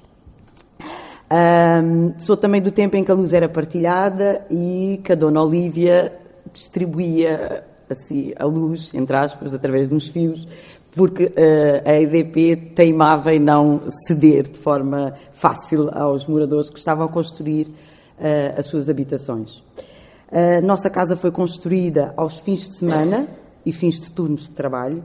A minha mãe era empregada doméstica, uh, servia na zona do Restelo e depois mais tarde passou a ser técnica de limpeza. Uh, começou como empregada interna, saiu do barco Manuel Alfredo, diretamente para a casa da patroa, ali perto da Fontes Pereira de Melo. Uma semana depois veio para este fantástico jardim, que era muito conhecido na altura, vinha-se para o Jardim do Estrela, ou então para o Jardim ali do São Bento. E foi aí que ela e o meu pai se conheceram, inclusive. E o meu pai trabalhava primeiro na Lisnave e depois foi trabalhando numa construção aqui, outra construção ali, conheceu as motas em Giles, então, é, como estão a ver, limpezas e construção. Uh, passado praticamente quatro décadas, é engraçado, olhamos para o panorama destas mulheres do serviço doméstico ao longo do tempo e continuamos a ver rostos mais ou menos semelhantes de imigrantes, sejam eles dos antigos colonizados, sejam de outros países que vieram enriquecer, fortalecer a mão de obra em Portugal. Homens a trabalhar na construção civil, as mulheres, sobretudo, limpezas e no serviço doméstico. Uh, Passado estes anos todos, continuo a achar que elas continuam invisíveis. Invisíveis porquê? Porque continuam dentro de casas ou dentro de escritórios e saem dos escritórios antes que os outros entrem ou regressam aos escritórios depois que os outros já saíram. Um pouco mais ou menos semelhante, as mulheres que estão no serviço doméstico estão em casa fechadas, depois só as vemos dentro dos transportes públicos para ir para outra casa, que a sua. Chegando lá fazendo outro tipo de jornada, não paga, não é? Uh, e que é, é, uma destas questões que às vezes, em termos de, de luta, nós levantamos sempre. É verdade que nós, enquanto mulheres, reivindicamos que estas tarefas domésticas sejam efetivamente uma partilha ou que a responsabilidade realmente ela assim seja, mas depois o valor do trabalho, deste tipo de trabalho que nós reivindicamos enquanto partilha, ele é mesmo precário. Eu fiz as contas, tendo em conta o IAS, se eu dividir pelas antigas 44 horas, dá 2,45 por hora. Se eu fizer as contas de quanto é que as mulheres recebem quando trabalham, têm que trabalhar 3 horas ou 2 horas, das 6 às 9 ou das 9 às 22, 2,92, 2,50, e dependendo de cada empresa, podem receber um bocadinho mais ou receber um bocadinho menos. E isto estamos a falar de valores em que no final do mês rondam um valores menores que o salário mínimo nacional. E isto é uma prática. Depois, eu saí com a colega, ainda há pouco que falávamos desta questão do alojamento, se o alojamento é pago, vamos tributar o alojamento ou não, que faz parte ou não do, do pagamento. A verdade é que uma das razões que, sobretudo, o serviço mestre queixa é porque se eu trabalho como interna, eu não tenho horário, embora devesse ter. E eu faço um levantamento, a mesma pergunta é, quem é que vai fiscalizar qual é o meu horário de trabalho? Quem é que vai fiscalizar se eu sou vítima ou não de assédio sexual? Quem é que vai fiscalizar qual é as discriminações que eu sofro dentro daquele espaço? E vamos a outra questão que é das 6 às 9 da manhã. Quem é que normalmente vai trabalhar em termos da ACT neste mesmo período de horário? Quem é que continua a fazer? Então, estes, estes trabalhos, que até poderiam sofrer alguma fiscalização para melhorar esta situação, a sua aplicação em termos de lei, elas continuam a ser discriminadas, porque realmente não é construído políticas que possam impedir este tipo de situações a acontecer. E são feitas rostos femininos, migrantes, pessoas que fizeram muito o êxito rural. Eh, eu tenho um grupo em que a minha atriz tem 90 anos e ela veio servir para Lisboa. A sua reforma é de 240 euros. É? é 240 euros. A minha a reforma da minha mãe era de 325 porque foi técnica de limpeza. Se tivesse sido de serviço doméstico já seria outra questão. E aqui é o desafio. que aqui com os sindicatos dizia, como é que vamos fazer negociação com estas, com estas entidades individuais, particulares? Como é que fazemos este tipo de trabalho? Mas é um desafio, mas que tem que ser feito. Há algumas melhorias, mas uma das que eu reivindico uh, e que, eu, que, tem muito a ver com as mulheres é porque é que não está no Código de Trabalho? A questão do serviço doméstico, porque é que ela não está no Código de Trabalho? Ponto final. Porque é que é preciso lei específica para elas? Porque são para elas, sobretudo. 99% são para elas. E porquê é que elas têm que estar realmente separadas do Código do Trabalho? Porque é que ela não se insere? E para isso, é uma das lutas maiores, é, tem, isto, isto, isto tem que estar. Enquanto não, não conseguir lá estar, continuamos a não falar. Continuamos a não falar. Podem vir as melhorias que, que vierem, agora fala-se da criminalização, quem não declarar em seis meses. Em seis meses que tem uma empregada doméstica. Olha, digam-me lá uma coisa. Se, oficialmente, o que se diz no Código de Trabalho é que eu devo ter um contrato de trabalho até antes de entrar. Eu devo comunicar à Segurança Social antes ou tenho uma coima. Aqui dá-se a possibilidade de até seis meses você decidir se vai ou não fazer essa declaração. Pode ser um crime, mas até aí. E quem vai fazer esta fiscalização? Vem a pergunta a seguir. Então são estes desafios que às vezes se lançam que continuam as disparidades, porque sabemos e ouvimos aqui que é exatamente nestes setores onde a pobreza se mantém, é exatamente nestes setores da imigração. Há, há um, eu, eu, gosto muito da Belux. Há uma frase da Belux, eu vou dizer primeiro em inglês para ir ao mesmo tempo pensando. Uh, I knew from first hand that working for low wages did not liberate poor and working class women from male domination. E isto é muito importante porque trabalhar nesta classe ter este tipo de baixos salários, a verdade é que nunca nós vamos nos libertar da dominação masculina. Já com este tipo é muito difícil. Então, este é o desafio também, enquanto. Só que eu deixo-vos aqui para nós debatermos. Então.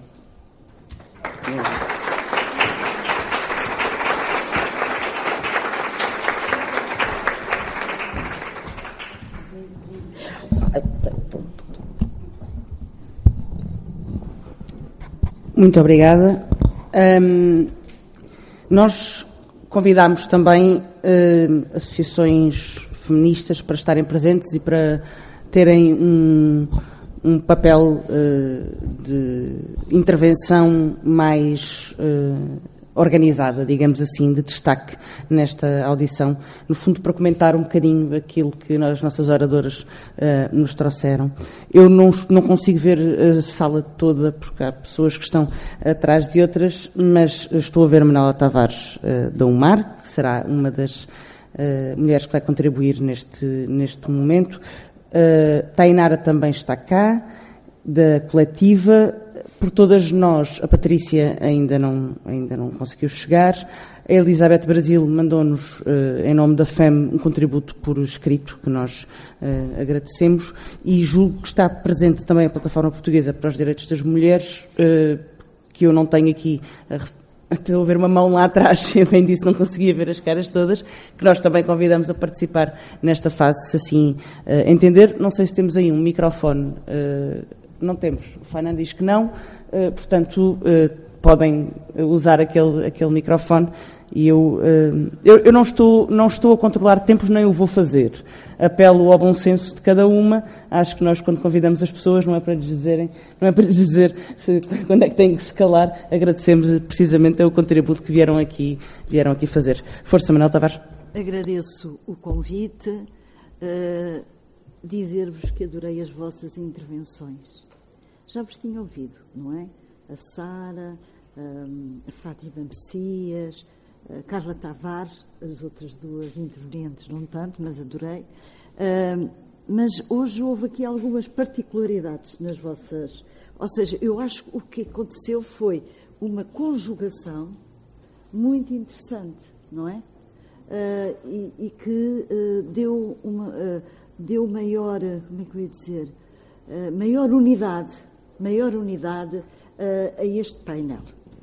O facto dos precários inflexíveis estarem, ou das precárias, ou também da Solime, uh, foi também muito importante. Uh, e eu gostava, em nome da UMAR, dizer também que temos aqui a Inês Gomes e a Anira Vieira, que depois poderão também falar em nome da UMAR. Mas recordar o seguinte: quando em 1910 a feminista republicana Carolina Beatriz Ângelo afirmava que era necessário a igualdade salarial entre mulheres e homens, nós, 112 ou 113 anos depois, estamos aqui também a falar da mesma questão.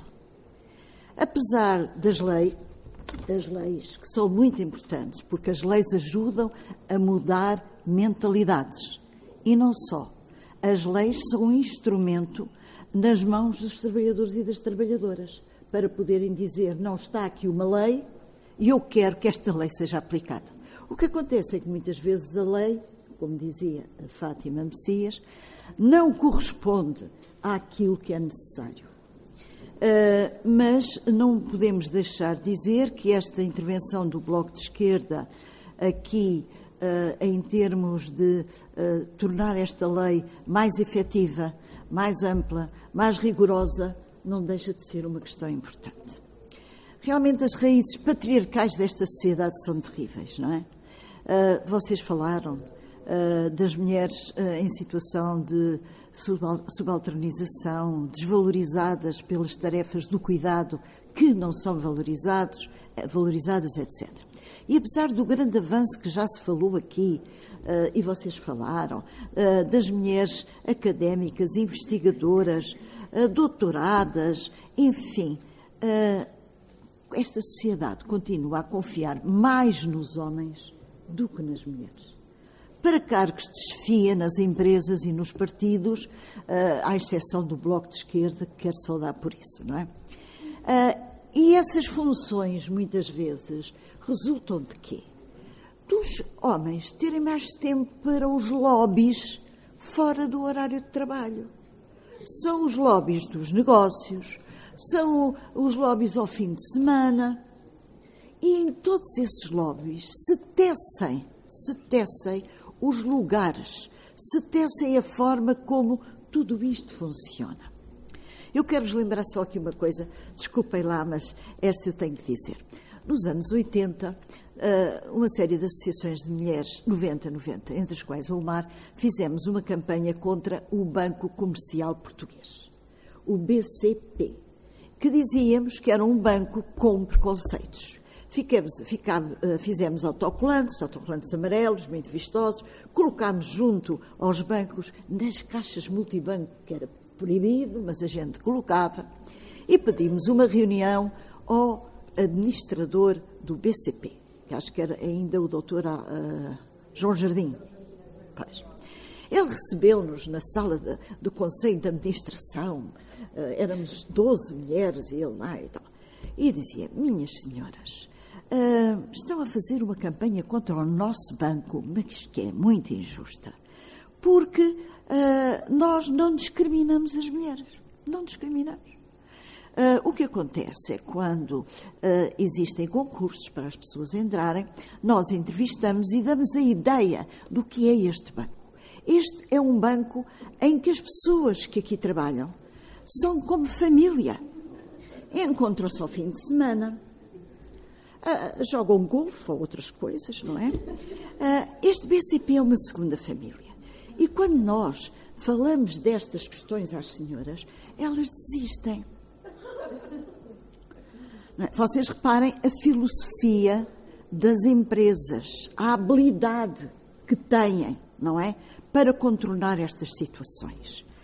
Uh, e são estas concepções de filosofia empresarial que têm a ver efetivamente com o sistema capitalista onde nós vivemos, que acaba por afastar as mulheres que continuam sobrecarregadas, sobrecarregadas com as mil tarefas que têm.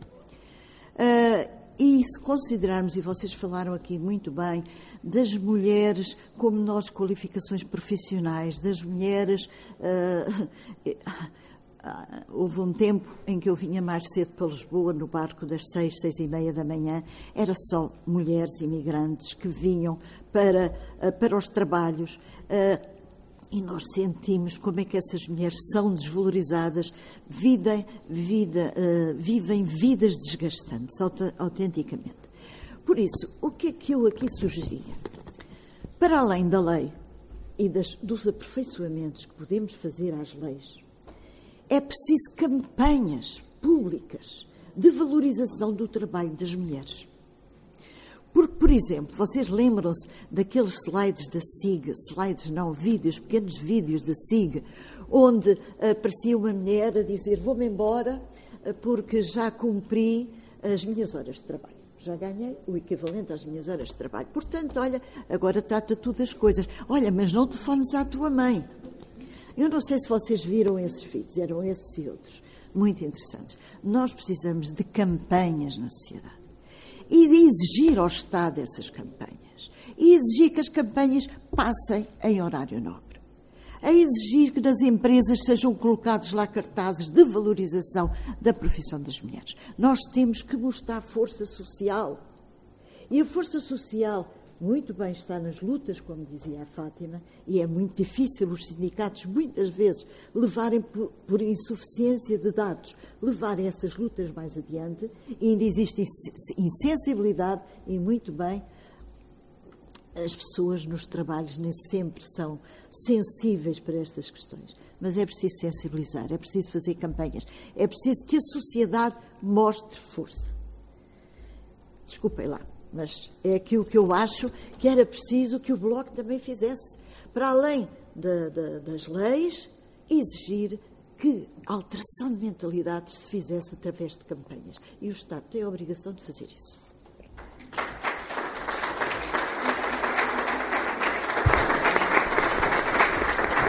Obrigada, Manuela. Passo a palavra a Tainara Machado.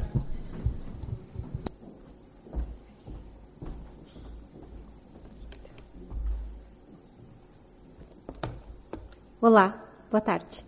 Uh, primeiro, então, eu gostava de agradecer a, a, o convite para estar aqui com todas, todas essas pessoas.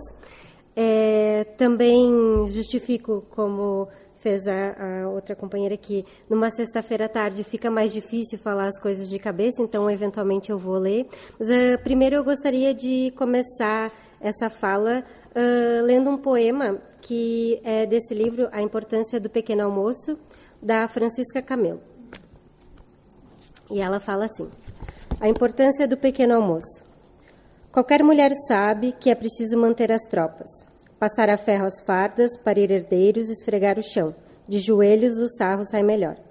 Quem mais poderá explicar às crianças a ausência do soldado, do empregado fabril, do político fervoroso que, que põe o pão na mesa?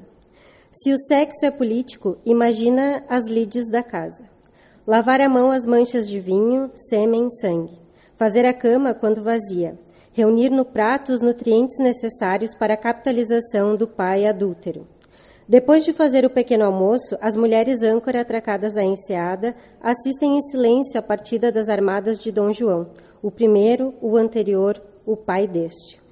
Para que agora isto não é novo pelo menos 15 mil machos sigam audazes. A ideia é a de sempre: queimar florestas, rapinar, rapinar minas, estuprar indígenas, batizar terras que já tinham nome. Reproduzir hospícios e quartos forrados a papel de parede amarelo. Enterrar a semente bem funda no colo do útero e aos poucos gerar novos e delicados manequins de mãos calejadas. Deixar que a geração anterior ensine a seguinte a fazer o café Atenção, não se faz café de qualquer maneira. É preciso formar uma pirâmide de pó, não deixar que a água toque no funil, não ligar de imediato na temperatura máxima, dar-lhe o tempo certo de ebulição, mas continuando. Vertê-lo quente na chávena de manhã, sementar esse pão vaporoso na mesa milagrosamente limpa. Colher fruta fresca, valorizar a louça lavada. Não regressar nunca, a Sadoma abandonada, porque nessa o café já esfriou. Quem faz o pequeno almoço sabe de tudo isto.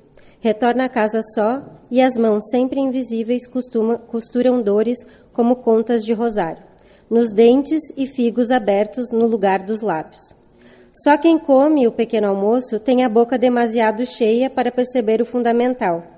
É que sem elas o mundo não chegaria sequer ao meio-dia. Uh, dito isso, eu gostaria, não vou repetir o que as outras colegas todas já falaram, mas uh, eu gostava de salientar algumas questões.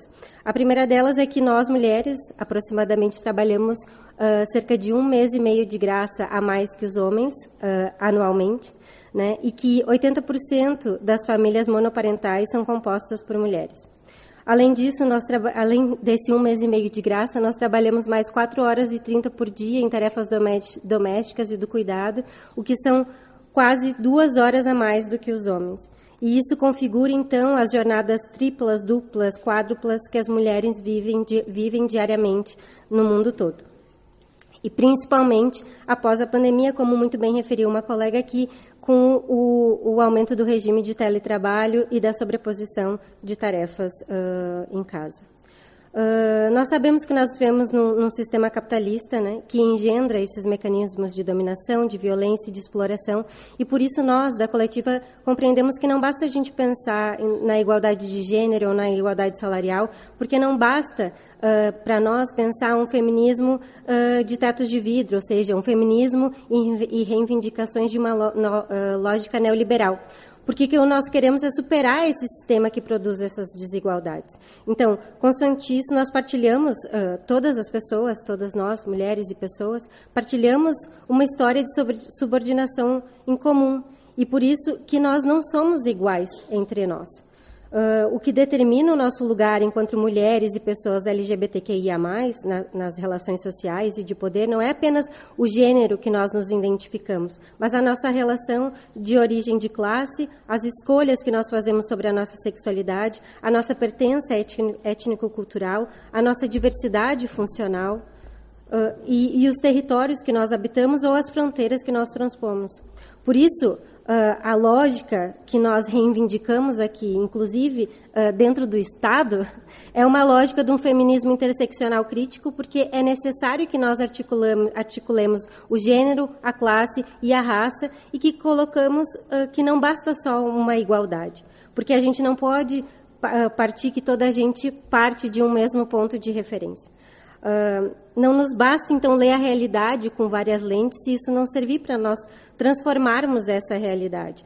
E já que a solidariedade entre lutas é, é insuficiente, como nós podemos perceber, já no mundo atual que nós vivemos, não é? Nós precisamos então a, a fazer uma articulação de um novo sujeito político que é capaz de transformar e de romper essas correntes que constrangem essa nossa liberdade. E é por isso que nós reivindicamos que para além da igualdade, nós tenhamos equidade, porque a equidade ela remete a um reconhecimento do direito de cada um na sua subjetividade e em uma igualdade que reconhece a diferença de pontos de referência e pontos de partida. Uh, conforme o livro Feminismo 99, pra, para os 99%, as autoras comentam que o trabalho de reproduzir por pessoas ela fornece alguns requisitos fundamentais, materiais, sociais, culturais, para a sociedade humana em geral e para a produção e reprodução do sistema capitalista em particular. Ou seja, sem esse trabalho de reprodução social, não haveria força de trabalho e não poderia uh, uh, continuar a sobrevivência desse sistema que nós vivemos. Portanto, as desigualdades, longe de se fixarem apenas nos salários e nos horários laborais, elas também se concentram nos, problemas de assédio, violência sexual, entraves à justiça reprodutiva e ao direito à greve.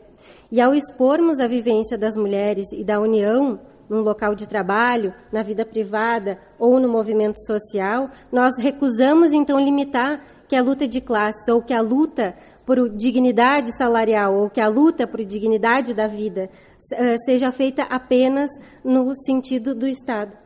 Isso tem que ser feito a nível estrutural da sociedade.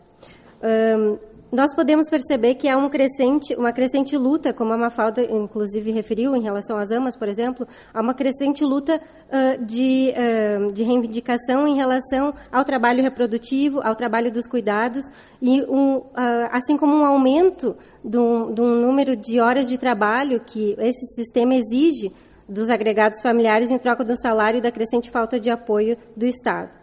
E, e, e, esse, uh, e esse, uh, essa falta de apoio, ela exige das, das, pessoas, das famílias, das comunidades, que, mulher, que as mulheres estejam à frente, uh, principalmente, desse trabalho que não é pago. Então, essas reivindicações sobre a reprodução social, elas ocupam, no nosso entender, uma posição central e elas estão na vanguarda dos projetos como um potencial de transformar radicalmente a sociedade e transformar essa estrutura dentro da, da sociedade capitalista. Ah, peraí que eu perdi aqui a minha fala. nesse sentido, então, uh, da importância da força social, como já foi referido pela Manuela, e, e uh, alguns movimentos sociais em Portugal juntaram-se, como já foi referido pela Mafalda Brilhante, uh, numa iniciativa legislativa cidadã, cidadã, que é o direito ao cuidado, cuidado com direitos, justamente para reivindicar esses direitos laborais e sociais desse setor invisibilizado na sociedade. E convido vocês, assim como a Mafalda falou, que não, não um, nós temos que também transpor essa reivindicação para além desses espaços formais, esses espaços acadêmicos, esses espaços políticos, também temos que reivindicar esse espaço na rua e convido a todas as pessoas aqui presentes e que, e que convidem outras pessoas também para estar conosco no dia 8 de março da Alameda Rossio às 18h30. Muito obrigada. Obrigada. Eu passava a palavra, se ela assim entender, à Alexandra Silva da plataforma.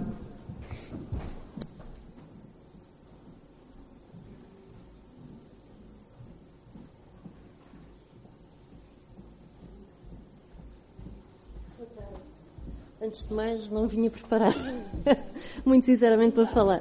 é verdade. E peço desculpa por ter chegado atrasado, mas estava noutra reunião aqui também do Parlamento que não deu para, para antecipar e vir aqui. Portanto, acabei por só ouvir um pouco da Mafalda Brilhante e da Anabela, que, que, que adoro e que fico logo muito entusiasmada. Mas dizer-vos só que, na nossa perspectiva, hum, esta, as leis são, são, de facto muito importantes, porque elas dão um sinal claro de que a sociedade quer avançar e quer fazer avançar algumas questões. Claro que para nós, elas muitas vezes ficam aquém daquilo que seriam as nossas expectativas. Uh, e no caso desta lei da, da, da, igualdade remuneratória, claro que nós dizemos sempre uh, é, é, devia ser um crime porque uh, está na Constituição a igualdade remuneratória, está, está prevista na Constituição e, de facto, parece que andamos um bocadinho com paninhos quentes para para que a coisa se realize. A mesma coisa acontece com o assédio sexual no local de trabalho, que é uma contraordenação e acaba por não ser um crime. E aqui há coisas que poderiam, poderiam ser eh, alteradas na nossa perspectiva.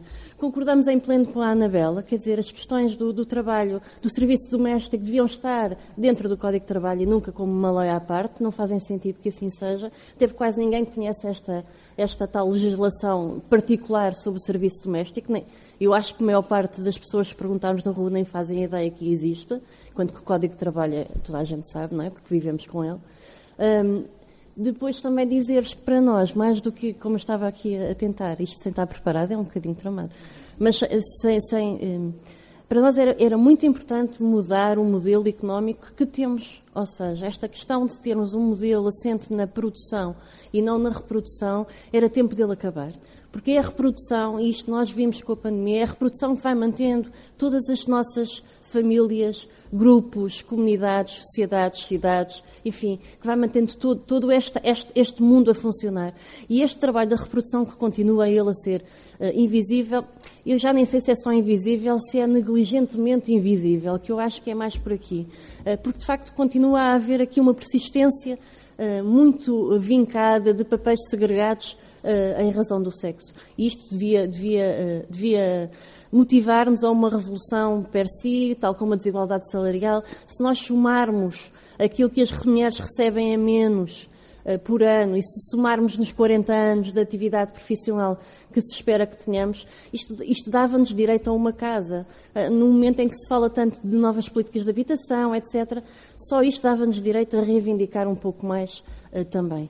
Mas dizer-vos então que, que, eh, nós gostaríamos de ver uma alteração uh, da, da, daquilo que é o modelo económico vigente, uh, que eu sei que isso não vai acontecer tão breve, porque isto é, é uma questão maior do que, do que Portugal e maior do que o Parlamento, mas dizer-vos também que há recomendações do Comitê da Convenção sobre a Eliminação de todas as formas de discriminação contra as mulheres, da, CEDO, que eh, foram eh, publicadas em julho de 2022 e há uma específica, eh, precisamente, que se foca nas questões da igualdade remuneratória entre mulheres e homens. E aqui é, de facto, Portugal estar atento e conseguir rebater aquilo que, que, que, que, é apontado também na esfera internacional, obviamente que na esfera doméstica também.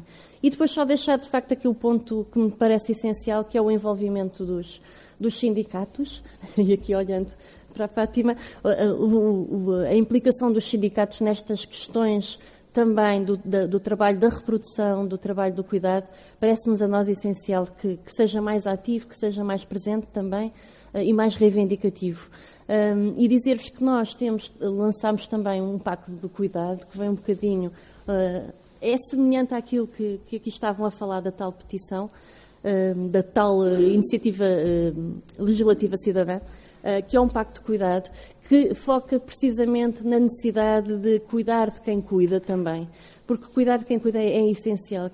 Quem cuida está cansada, está, está fragilizada e muitas vezes acaba por não, não conseguir e eu aqui ponho não conseguir prestar os cuidados na devida, na devida necessidade, na, devida terem atenção a todas as questões da saúde mental, etc, etc, etc. Portanto, cuidar de quem cuida é fundamental, eh, eh, assim como desenvolver políticas na esfera do cuidado também nos parece essenciais. E desculpem o atrapalhar. Obrigada. Obrigada.